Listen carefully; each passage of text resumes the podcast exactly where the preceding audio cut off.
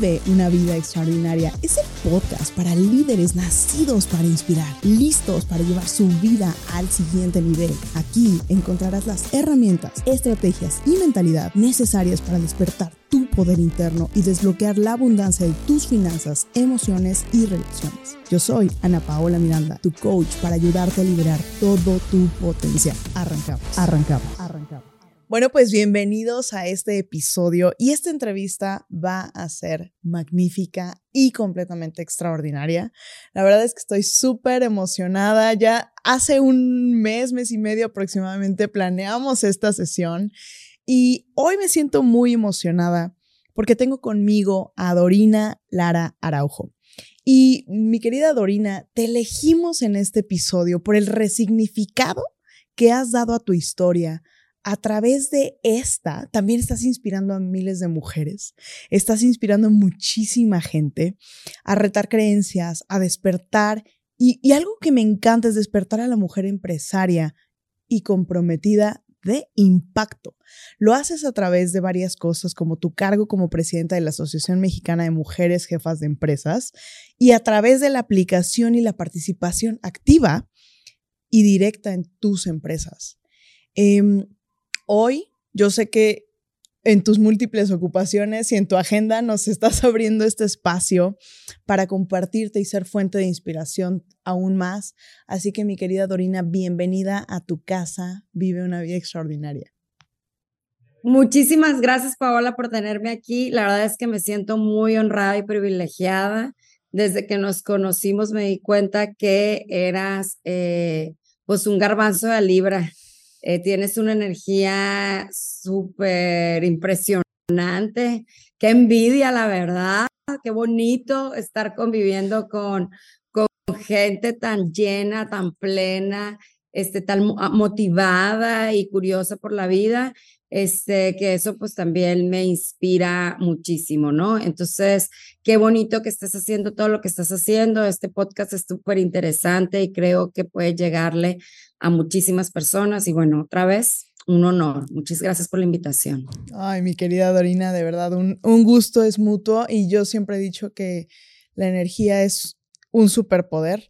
Creo que durante mucho tiempo lo vi como algo negativo en mi vida, ¿no? Era como la tengo mucha energía, tengo no sé qué, y era como negarlo, disminuirlo, y hoy sé que es el superpoder con el que puedo aportar a la vida de los demás y, pues eso, muchísimas, muchísimas gracias.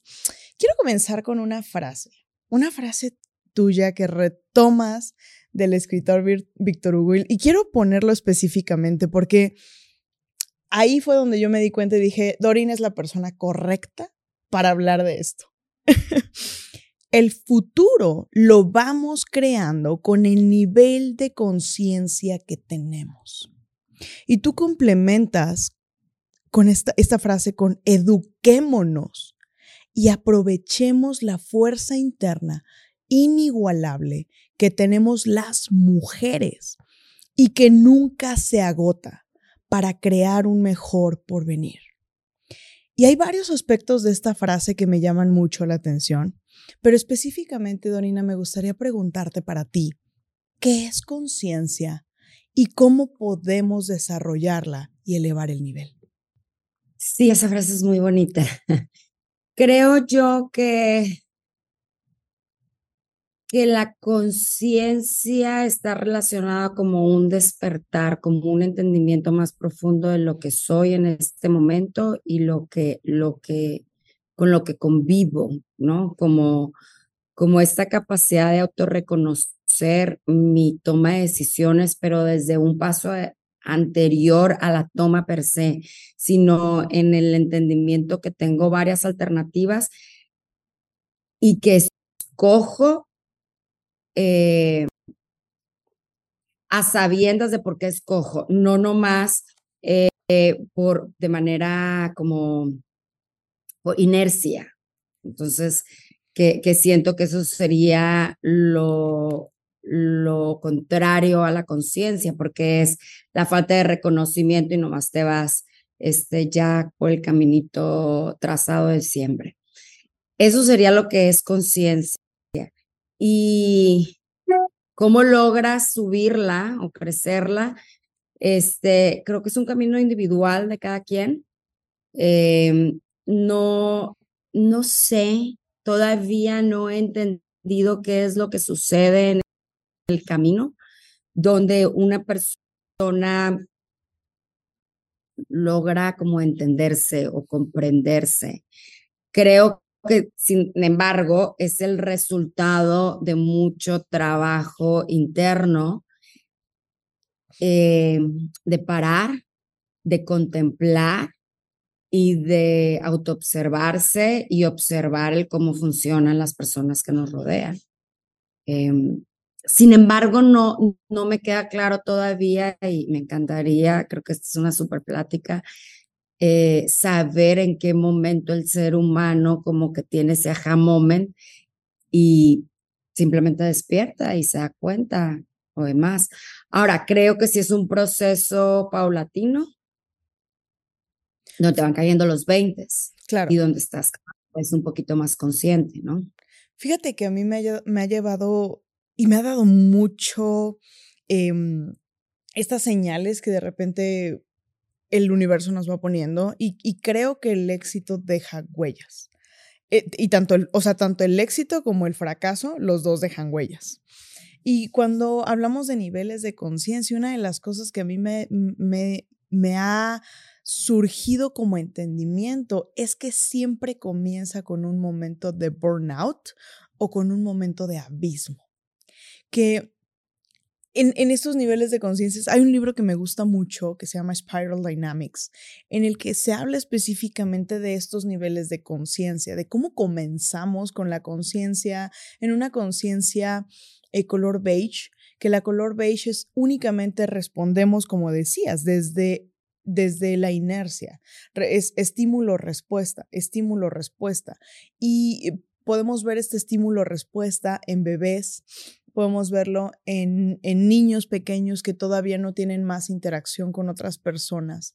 Y lo podemos ver también, por ejemplo, con, con, en vejez muy avanzado, personas, por ejemplo, con Alzheimer, cosas por el estilo, que tienen que ver más con un estímulo-respuesta.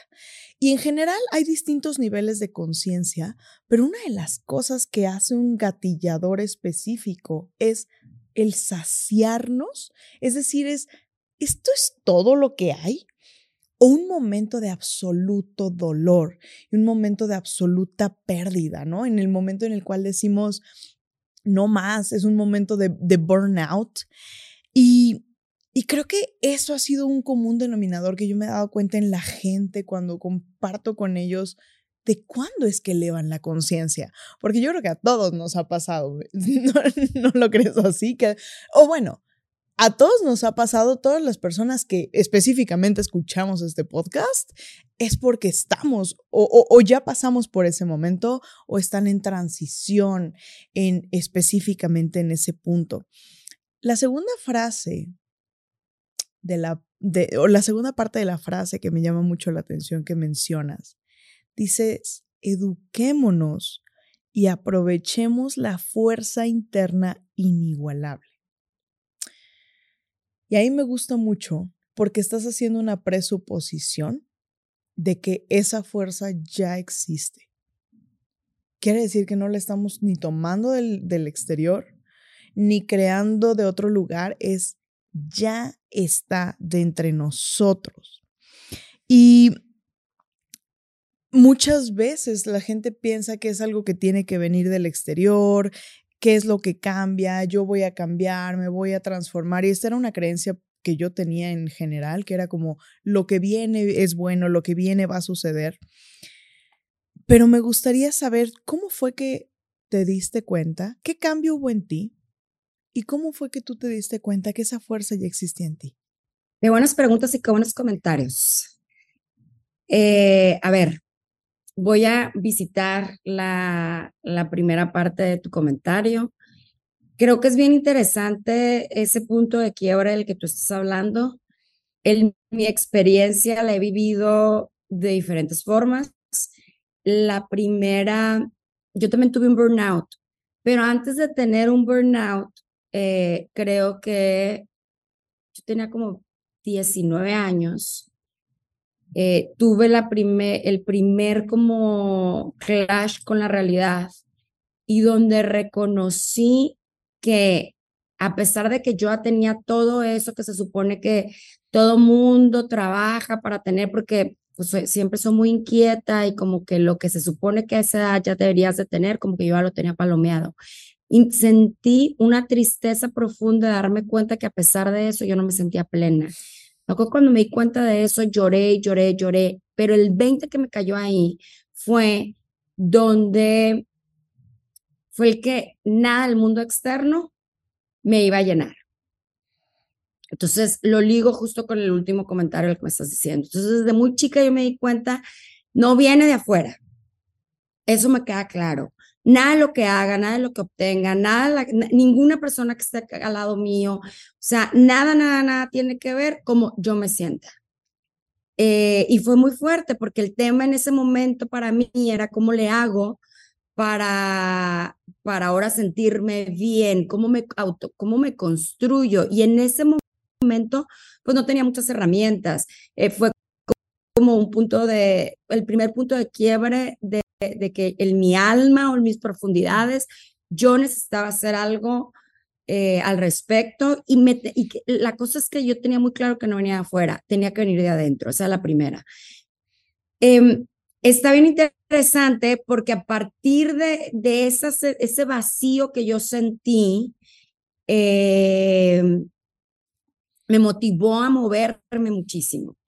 Ahora, del otro lado es el burnout, donde una vez más estoy muy enfocado, enfocada allá afuera, em, pero mi cuerpo colapsa. Entonces creo que es lo mismo, nomás del otro lado de la moneda. Este, otra vez, el enfoque está hacia afuera y algo en mí internamente me está diciendo, no va por ahí. Mm. La diferencia que yo veo es que es una motivación, es una motivación muy buena, solo que en la segunda, que es como un tocar fondo, ya no tienes alternativa más que hacer algo distinto hacia ti. Todavía en la primera, pues da la impresión de que estás trabajando internamente, pero puede ser que sigas trabajando para afuera. Mm. Eh, y ya después de un burnout, como lo comentabas, pues no tienes de otra. O sea, o, te o paras y ves que lo que estás haciendo que no te está ayudando y lo cambias, o pues las consecuencias son muy evidentes y duele y es difícil, ¿no? Por un lado. Y por el otro lado, con respecto a la fuerza inagotable o inigualable que tenemos las mujeres, yo sí veo algo que tienen los seres humanos, que es que cuando encuentran su propósito o cuando encuentran una causa, cuando encontramos algo muy poderoso o algo con que nos podamos identificar muchísimo, creo que a mí me gusta llamarle propósito, Víctor Frank le llama propósito, surge algo en de ti que simplemente te hace moverte, independientemente de tu cuerpo. O sea, yo sí identifico eso, porque puedes estar agotada, puedes estar muy cansada, pero es tan grande esta fuerza que te motiva a hacer lo que es importante para ti. Ya no estás dispuesta a no hacerlo o no estás dispuesta a, a, a irte por un camino distinto que no sea el, el sostener esto que es importante para ti. Y para mí el mejor ejemplo son las mamás con niños. O sea, yo mm. veo que pues tienen una pila las mamás y, y, hacen lo que tienen que hacer y a veces están en unas situaciones muy complicadas económicamente o situaciones muy adversas y salen adelante. Entonces, pues me queda claro que el tema solo es encontrar ese propósito. Completamente. Fíjate que quiero retomar cuando hablas de Víctor Frank, porque para mí es uno de mis grandes mentores. Y, y específicamente, ¿no? En su libro El hombre en busca de sentido, una de las cosas que habla, que yo conecto mucho, es la parte de la experiencia, de estas, esta, conectar con lo experiencial. Y creo que a veces lo que sucede, el por qué salimos de nuestro centro, el por qué empezamos a buscar afuera, el por qué nos, el por qué dejamos de escuchar esta alma que mencionas en algún momento que de repente el alma te dice, por ahí no vas a darle, o sea, y dale todo lo que quieras, peleate todo lo que quieras, pero por allá no es. Em, yo como lo veo es de la siguiente forma. Y es, se me caen las llaves adentro de mi casa y estoy en mi, en mi oficina. Se me caen las llaves, pero está oscuro. Y en esa oscuridad de repente empiezo a buscar las llaves y estoy buscándolas y buscándolas y buscándolas, pero estoy a tientas porque pues no se ve nada, ¿no? Y entonces estoy buscando y buscando y no las siento, no las, no, no las puedo encontrar. Y de repente volteo y veo en la ventana que hay una luz. Ah, pues voy allá afuera. Y entonces vamos allá afuera y empezamos a buscar las llaves. Y de repente estamos buscando y buscando y buscando y pasa alguien y nos dice, oye Dorina, ¿qué andas haciendo? Y de repente le contestas, no, pues aquí buscando las llaves. Ah, te ayudo, ¿dónde se te cayeron? No, pues es que se me cayeron allá adentro. ¿Cómo? O sea, se te cayeron allá adentro, entonces, ¿qué haces buscándolas aquí afuera? Y siento que en muchas ocasiones lo que pasa en esos momentos de quiebre y de ruptura es que estamos esperando que el exterior sea el estímulo para nuestro interior y sea el estímulo de, de, el confort, el amor, el aprecio, el contacto, el, éxito, la libertad, cuando ya todo eso está dentro de nosotros. Y creo que tiene mucho que ver con, con, con nuestros estándares, ¿cierto? ¿Tú cómo lo ves en este, en este contexto? Para ti, ¿qué es lo que más conecta contigo en ese sentido? Es que es una trampa bien bonita. Em, ¿Y por qué digo que es una trampa muy bonita? Porque, eh, porque obtienes mucho, o se siente que obtienes mucho del mundo exterior. Entonces, em, y es una trampa porque pues últimamente eh, si no tienes cuidado, pues caes fácilmente. Em, creo yo que, ahora, el estar conectado con el interior no significa que no vas a trabajar en tu mundo exterior y que no hay metas y que no hay algo que quieras hacer, ¿no? Eh, no, creo lo que, lo que está padre reconocer es que en la medida que tú tengas la capacidad de autoevaluarte y de saber que lo que es importante para ti, va a ser mucho más fácil em, como alinear tu propósito, ir a buscar aquello que es importante para ti ver en el mundo y construirlo. Mm. Entonces, este, no más para hacer la aclaración, yo creo que,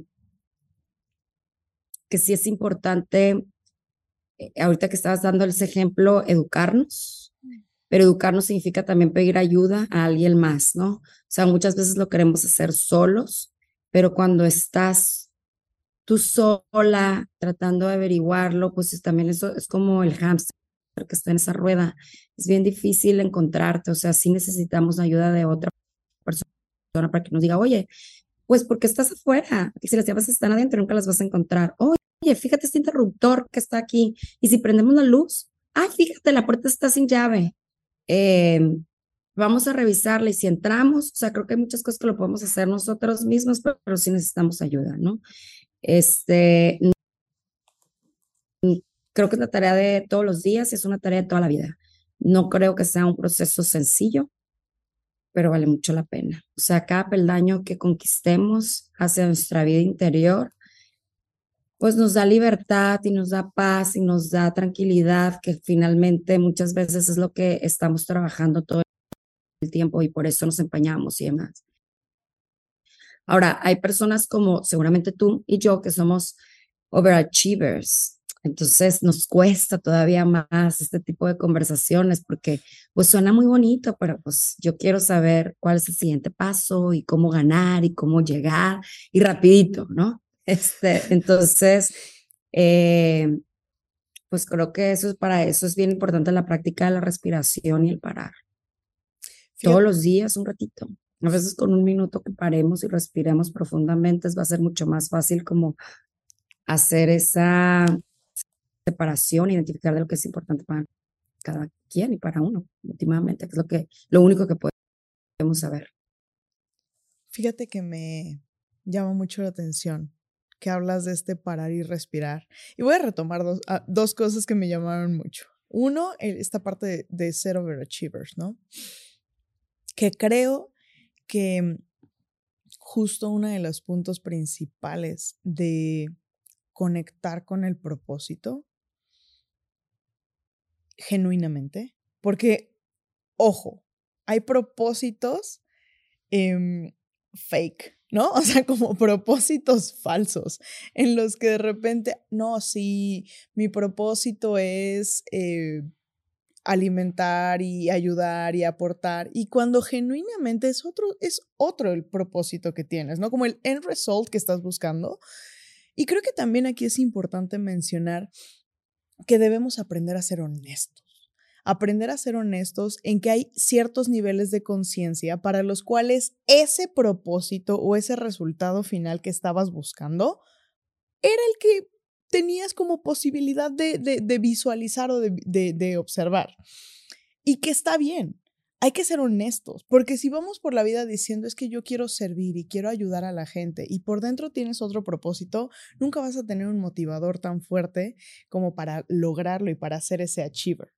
¿No? Que creo que es la diferencia y voy a retomar esta parte de las mamás que, eh, de las que hablas, que de repente pues hay situaciones, hay reto, hay cosas y le hacemos como le tengamos que hacer, pero al final obtenemos lo que queremos porque el motivo y el motor es súper fuerte, es súper, e, es ese deseo interno y ese deseo ardiente que, que libera nuestro willpower o nuestra, nuestro, nuestra voluntad.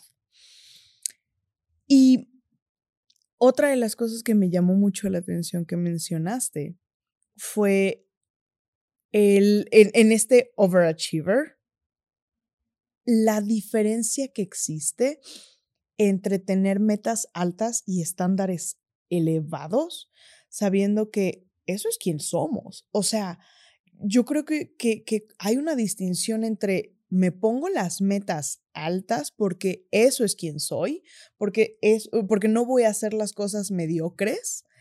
Y a la par eh, eh, tenemos el otro lado de la moneda, como dices tú, que es, no necesito ninguno de esos para o ser valioso, o ser amado, o ser suficiente o ser. Y aquí me gustaría preguntarte, en este viaje que tú has ido caminando y en el cual tienes un contacto con muchísimas mujeres, quiero que me cuentes un poquito de qué has descubierto de ti al reflejarte en ellas. Claro, Ay, qué interesante y qué bonito. Fíjate, vuelvo a tocar el tema de la honestidad. Creo que tocas un tema que es súper interesante y súper valioso. Creo que la base para poder eh, incluso no enfermarte es ser honesta contigo misma y contigo mismo, ¿no? O sea, creo que es una de las cosas más valientes que puedes, de las, una de las cosas más valientes en tu vida. ¿Por qué?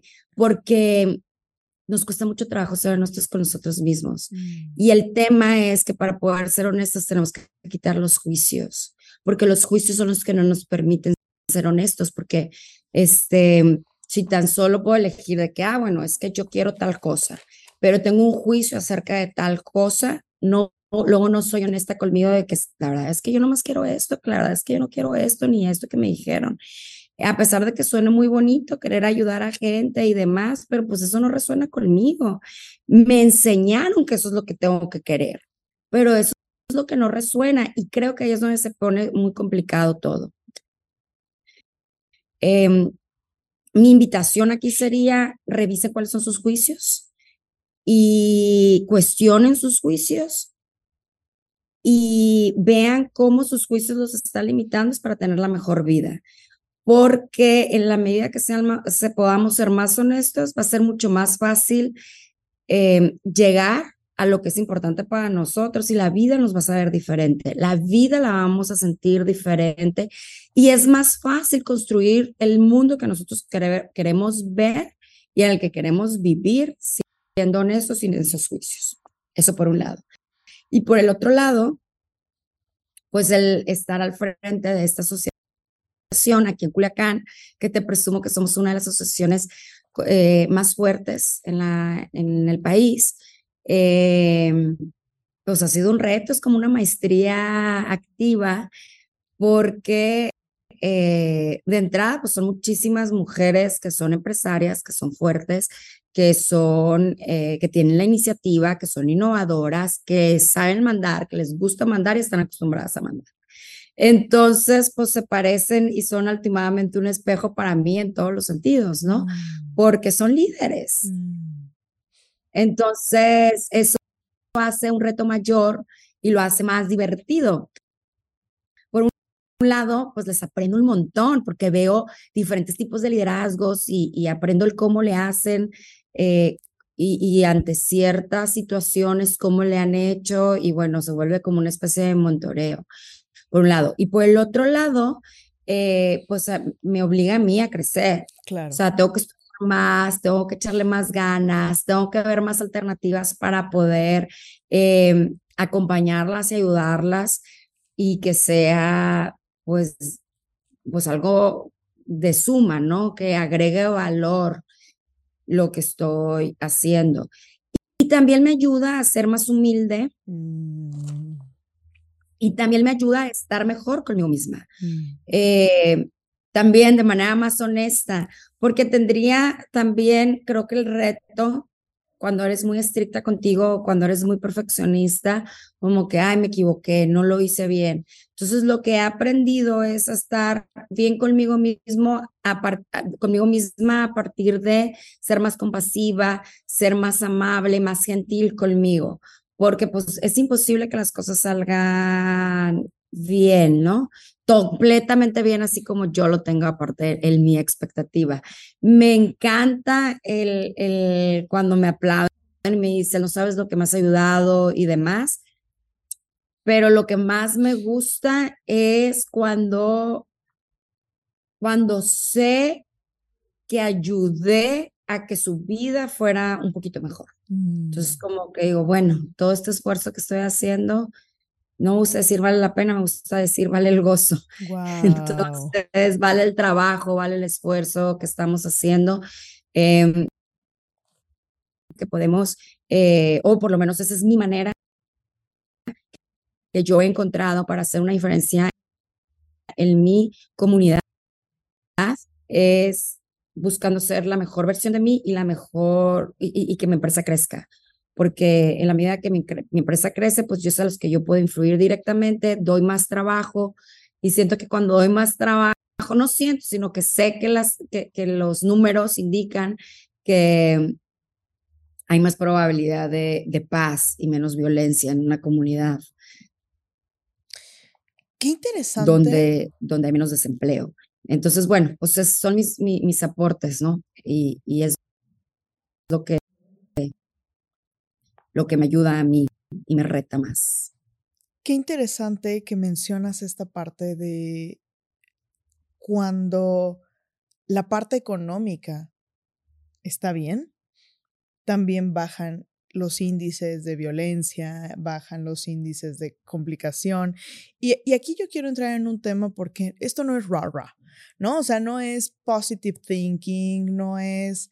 Eh, realmente el trabajo que tú estás haciendo a nivel de, de, la colaboración y la, la, el trabajo con las mujeres no es un pensamiento idealista únicamente, es, y, es desde un enfoque de género, hablamos de la realidad, hablamos, me encantó la vez que estuvimos conversando, que compartimos la rentabilidad y crecimiento, mejora de sistemas. Cuéntame un poco desde tu expertise ¿Qué datos medibles y qué incrementos en rentabilidad suceden cuando una mujer, yo lo veo como, como en distintos puntos y yo soy sistemática y para mí es, me gusta hacer eh, fases de cada, cada, cada eh, escenario y yo lo que observo que ustedes hacen es, primero es despertar, dos, elevar la conciencia, tres, liberar el potencial, cuatro, resignificar y cinco, liderar, liderar desde el femenino. Eso es lo que yo observo que ustedes hacen en este proceso de acompañar a las mujeres. Desde esa expertise, ¿qué datos medibles tienes tú en incrementos en esa rentabilidad? Cuando esa mujer lidera desde ese lugar del femenino, ha conectado con su poder creador, pero además lo pone al servicio. Pues fíjate, creo que está interesante lo que dices. Yo hay una parte donde estoy muy de acuerdo contigo, sin embargo, creo que hay otra parte que yo he visto que que no necesariamente funciona así. Eh, y quiero hacer aquí un paréntesis. Creo que las mujeres líderes no necesariamente despiertan. Creo que hay mucha mujer que sí despierta, pero no todas. Creo que hay mujeres que su tipo de liderazgo es muy masculino. Y eso no significa que no, que, no por eso, porque ser masculinas es que no despierten. Simplemente eh, eh, creen que la única manera de poder crecer es haciendo este, negocios como, como hombre.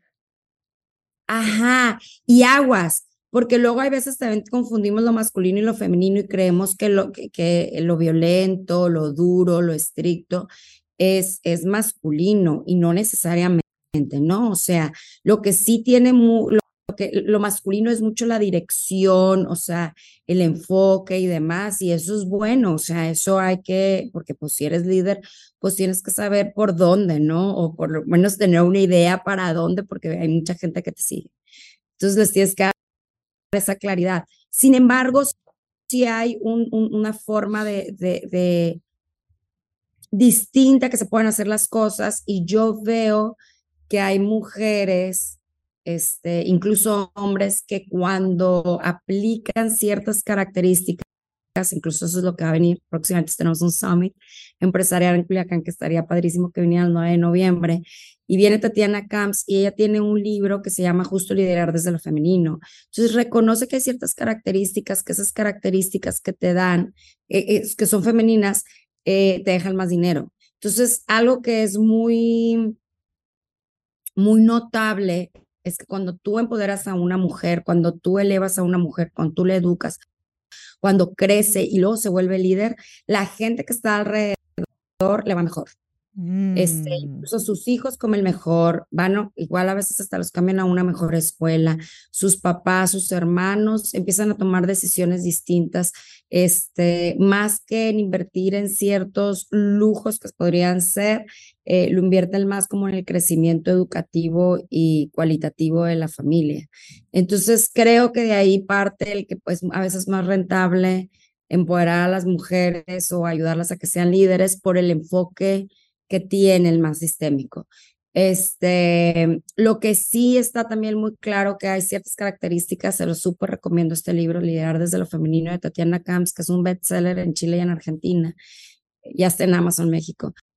Este, que sí, sí hay que, eh, yo creo que conviene nosotros como mujeres, como reconocernos y aceptar este, como adueñarnos de esas características que son muy femeninas, donde contemplamos todos este, las opiniones, donde escuchamos, donde pensamos no nomás en el corto plazo, sino también en el mediano y en el largo plazo, donde consideramos nuestra visión, a qué personas estamos afectando, ¿no? Este, eso definitivamente te va a ayudar a, a tener más, pues ser más rico en la empresa y, lo, con la profundidad de lo que significa ser rico. Fíjate que me llama mucho la atención cuando mencionas esta parte del, de lo femenino, porque Creo que en el momento en el que hacemos un balance de lo femenino y de lo masculino, independientemente de ser mujeres, ser hombres, cuando existe, hay, digo, hay, tres cosas específicamente que la energía femenina requiere. Y una de ellas es el ser vista. el sentirse en seguridad y el sentirse escuchado. Entonces, cuando nosotros observamos que, que esos son requerimientos trabajamos con la gente y aprendemos que su parte femenina, su energía femenina requiere esas cosas y que el hombre requiere no ser controlado, no, no sentir que, que, o, el masculino más bien, no sentirse que la persona enfrente es cerrada y no sentirse coachado.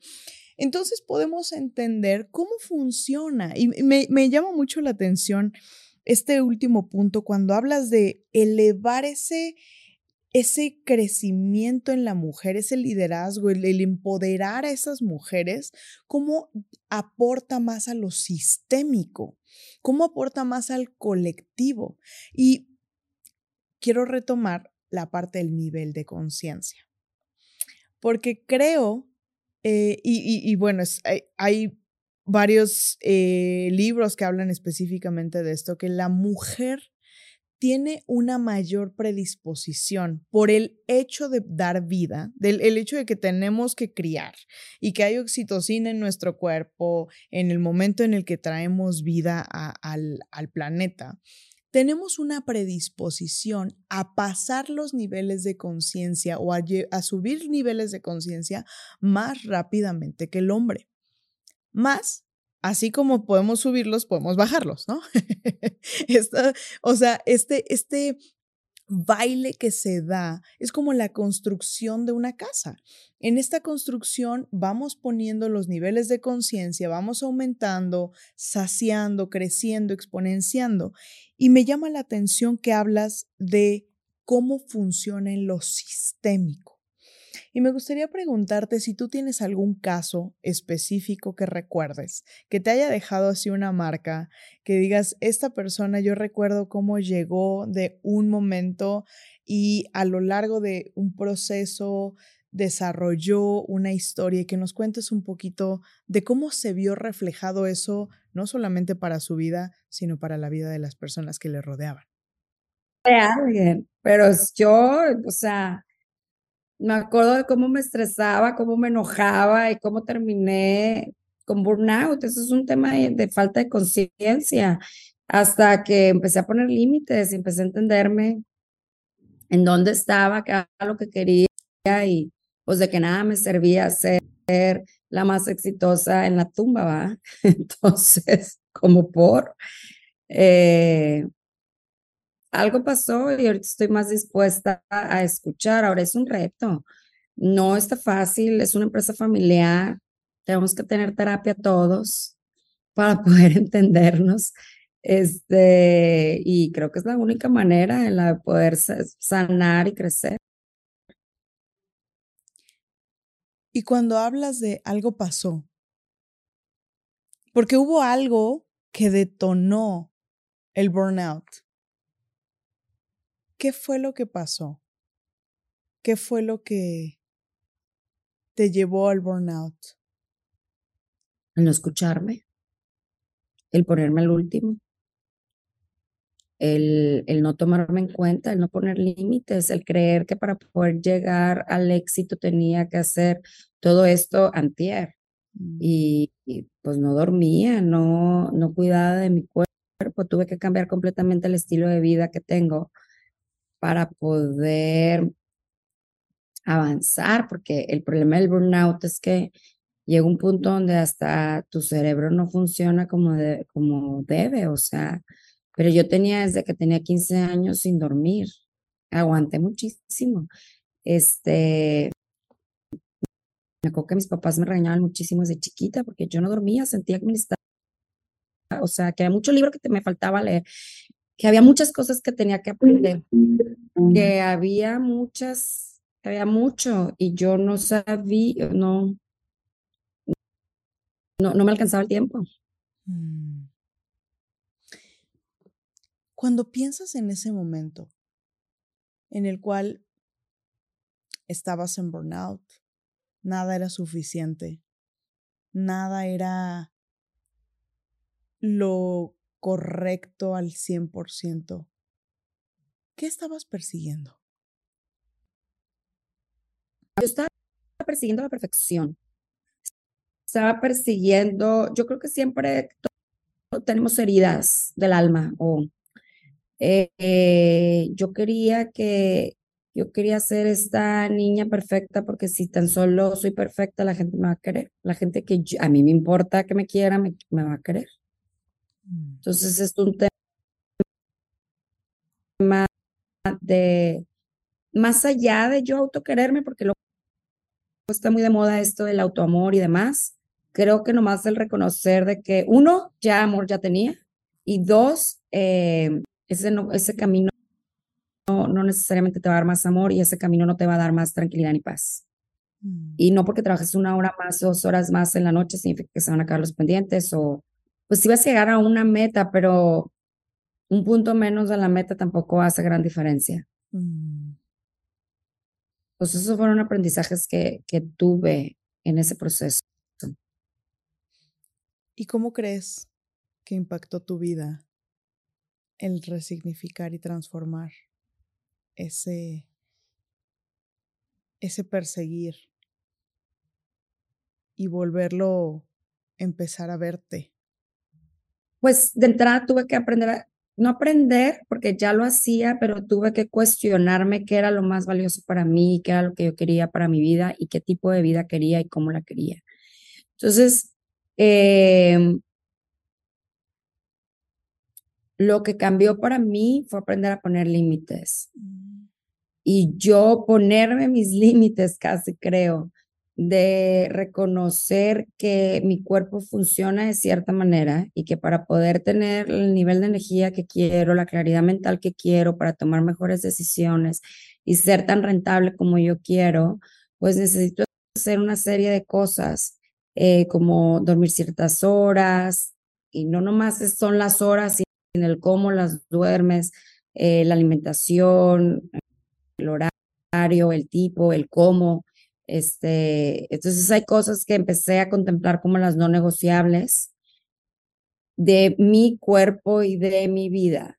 Entonces, pues ya fue más fácil a partir de ahí tomar decisiones. Ahora, alguien como yo, que es overachiever, que es perfeccionista y que es súper curiosa de la vida, pues es difícil, muy difícil. Para mí ver la tele un día cualquiera ni siquiera está dentro de mis opciones. O sea, tengo ganas de platicar con no sé cuántas personas, aprender y leer no sé cuántos libros.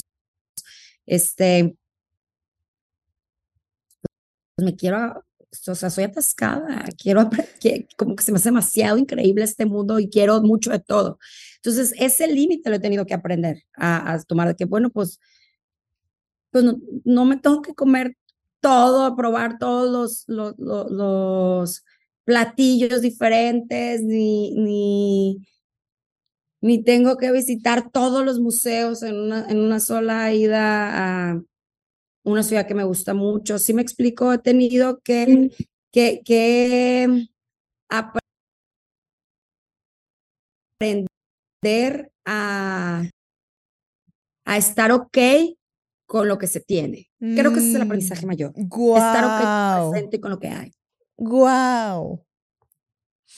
Creo que ese es el aprendizaje que más debemos aprender y tener. El presente estar bien con, con, con estar en el presente. Porque algo que yo me he dado de cuenta que existe como en común denominador eh, cuando hay un momento de ruptura es que estamos en dos tiempos. O en el futuro, viendo qué es lo que viene, o en el pasado, viendo eh, con regret, con arrepentimiento, este, chin no hice, chin no tomé, chin el tiempo que utilicé en, como dices, hasta ver una película, ¿no? Ver la tele o, ver cualquier cosa. Yo recuerdo ese momento en mi persona cuando de repente mi hijo estaba ahí, mi hijo estaba bebé y, de repente él quería que yo llegara y me sentara y jugara con él y yo no tenía tiempo porque tenía que estar en el movimiento porque lo que viene es mejor, lo que viene es poderoso, lo que viene y lo que viene y lo que viene y de repente nunca estaba en el ahora y me perdí tantos momentos de su, de su, de, de ese bebé y que hoy por hoy los veo y digo, nunca van a volver.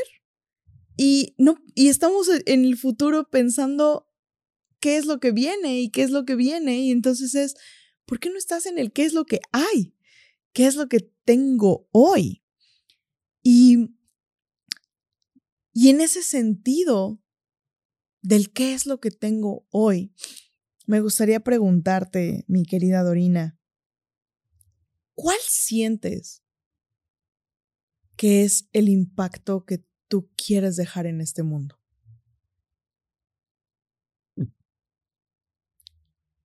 Mira, yo me dedico a celebrar la vida e inmortalizarla a través de la organización de eventos. Ese es mi negocio y soy segunda generación de ese negocio. Y en este cuestionar, en este pensar, en este alto que la vida me dio por la, el resultado de mi toma de decisiones, me quedó claro que hay algo que me que, que sigue siendo muy importante para mí, que me resuena en el corazón y creo que tiene que ver con el aprender a celebrar. Mm.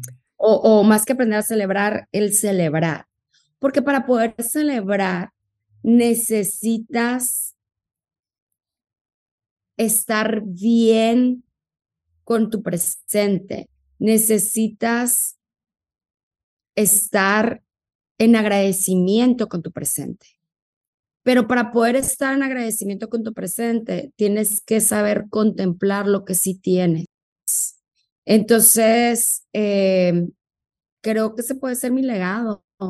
El, el, el, el, el, yo consistentemente celebrar lo que sí tengo. Y, y, y decir gracias. Y pues si lo podemos festejar, pues más todavía, ¿no? Eh, me encanta construir anécdotas del presente, que el mm. presente sea un sinfín de anécdotas. Entonces creo que esa es una también de mi, de mi, del legado que me gustaría dejar, el poder yo, porque más allá de lo que pueda hacer con otras personas, el poder ser yo ejemplo que cada día fue una anécdota de mi vida, porque mm. luego es un juicio decir que fue que no estuvo padre, ¿no? Entonces, pues eso es mm. celebrar, lo que sí hay, lo que sí tengo, el día a día. Y me gustaría poner como como un adicional como celebrar la vida. ¿no? O sea, como venir y celebrar que estamos vivos, celebrar que, que tenemos esta posibilidad una vez más de, de respirar, de estar, de, de, vivir en, en, presencia. Em, mi querida Dorina, me gustaría, antes de que hablemos un poquito más del summit y que nos cuentes cuándo es y quiénes van a estar de invitados, cuéntanos cuál es la, en una frase, cuál es la creencia que debe de tener un líder en mente, un líder comprometido a vivir una vida extraordinaria? Yo creo que la creencia es que ante todo tiene que ser honesto a sí mismo. Creo que ese es el primer paso. Y de ahí parte todo lo demás. Porque si no, va a haber mucho arrepentimiento. Mm. Mm. Me encanta. Platícanos un poquito, cuéntanos cómo va a estar el summit, quiénes están de invitados y cómo podemos, cómo pueden las personas acceder a ello. Claro que sí. Te platico. Bueno, el próximo 9 de noviembre vamos a tener un summit aquí en Culiacán, eh, organizado desde AMG Culiacán. El summit es, una, es un evento que hacemos cada año con la intención de acercar a personas un tema, entonces, y, eh, y poder acercárselo a la región con la intención de ayudar a crecer la región, económicamente hablando. Entonces, en esta ocasión se llama la riqueza de la empresa humana y traemos a tres speakers, dos que ya están confirmadas, el tercero va a ser sorpresa, se los dejamos. La primera es Tatiana Camps, que es la, que, la persona que mencionaba y es consultora de negocios y en una investigación que, que hizo en empresas se dio cuenta que hay ciertas características que son femeninas que te dejan más dinero. Así es. Mm. Y entonces va a estar bien interesante porque es la primera vez que viene a presentar su libro a México. Entonces nosotros vamos a hacer su puerta de entrada aquí en Culiacán. La segunda que viene, que también estamos muy emocionados por su presencia, es Gina Badenoch. Gina, ella es mexicana, mitad eh, británica austriaca, y ella vive en Londres y trae un tema que tiene que ver con la inclusión. ¿Qué es inclusión? Eh, cómo se ve la inclusión, cómo este, y cómo la inclusión, cuando la, la incorporas en tu empresa a la hora de seleccionar este personal y demás, te puede dejar más dinero también, es más rentable. Entonces es bien interesante porque te va nos va a tocar muchas fibras desde el corazón, va a ser muy, muy incómodo, pero pues la incomodidad se necesita para el crecimiento. Entonces, pues yo invitadísimos todos, va a estar muy interesante porque también va a haber una área de expo, entonces también le vamos a dar oportunidad a los marcas que quieren hacerse presentes, aprovechando de que va a haber aproximadamente, se está esperando 600 personas mínimo entre emprendedores y empresarios de la región. Y va, vamos a contar también con un espacio de networking al término de las, eh, de las charlas este, va a haber, pues van a haber drinks, va a haber comida, ya está todo incluido en el carnet. Entonces, es una muy buena oportunidad para los asistentes para eh, fortalecer sus lazos económicos, hacer ventas, posicionamiento y pues platicar con, con gente que a veces no, te, no han visto en mucho tiempo. Entonces va a ser una muy bonita experiencia, ojalá que puedan venir la mayor parte eh, este próximo 9 de noviembre en Culiacán. Empezamos a las 3 de la tarde. Eh, los boletos se, se están vendiendo en una plataforma que se llama kinetic.com. Entonces, cualquier información extra que quieran tener, bueno, se pueden contactar con nosotros en Amigio Culiacán. Les vamos a dejar de cualquier forma las ligas aquí en las descripciones y todo para que ustedes puedan acceder, puedan empezar a observar acerca del evento, que sin duda es una riqueza impresionantemente para el ser para exponenciarnos y para crecer y para, para desarrollarnos.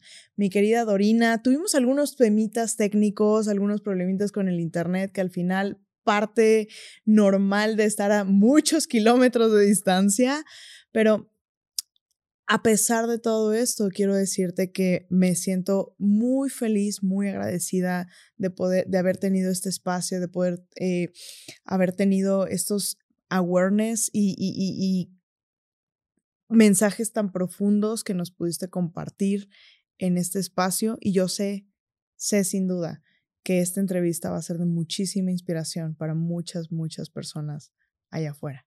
Mil gracias por tu participación. Muchísimas gracias a ti. La verdad es que gracias y felicidades por todo lo que estás haciendo y lo que has construido. Eh, de muchísimo valor, todo aporta, todo suma y la forma en la que tú lo haces, se, siente el cariño, se siente el cobijo este, y eres de gran inspiración. Muchísimas gracias por haberme invitado. Espero que les sirva de algo y, se les prenda una chispita y, y, y, bueno, pues cualquier cosa que estamos, ya sabes, encantada de seguir conviviendo contigo. Es un verdadero honor, me siento muy honrada de haber sido parte de esto. Muchas gracias. Muchísimas gracias, mi querida Dorina. Te mando un fuerte abrazo y recuerda, comparte este episodio y nos vemos por allá el 9 de noviembre en Culiacán. Un fuerte, fuerte abrazo para todos. Nos vemos. Hasta luego, que estés muy bien. Si te gustó el episodio y aún no lo haces, síguenos en tu plataforma de podcast favorita, así como YouTube e Instagram. Me encantará leer en los comentarios qué fue lo que más te inspiró. Nos vemos en el próximo episodio y recuerda, vive una vida extraordinaria.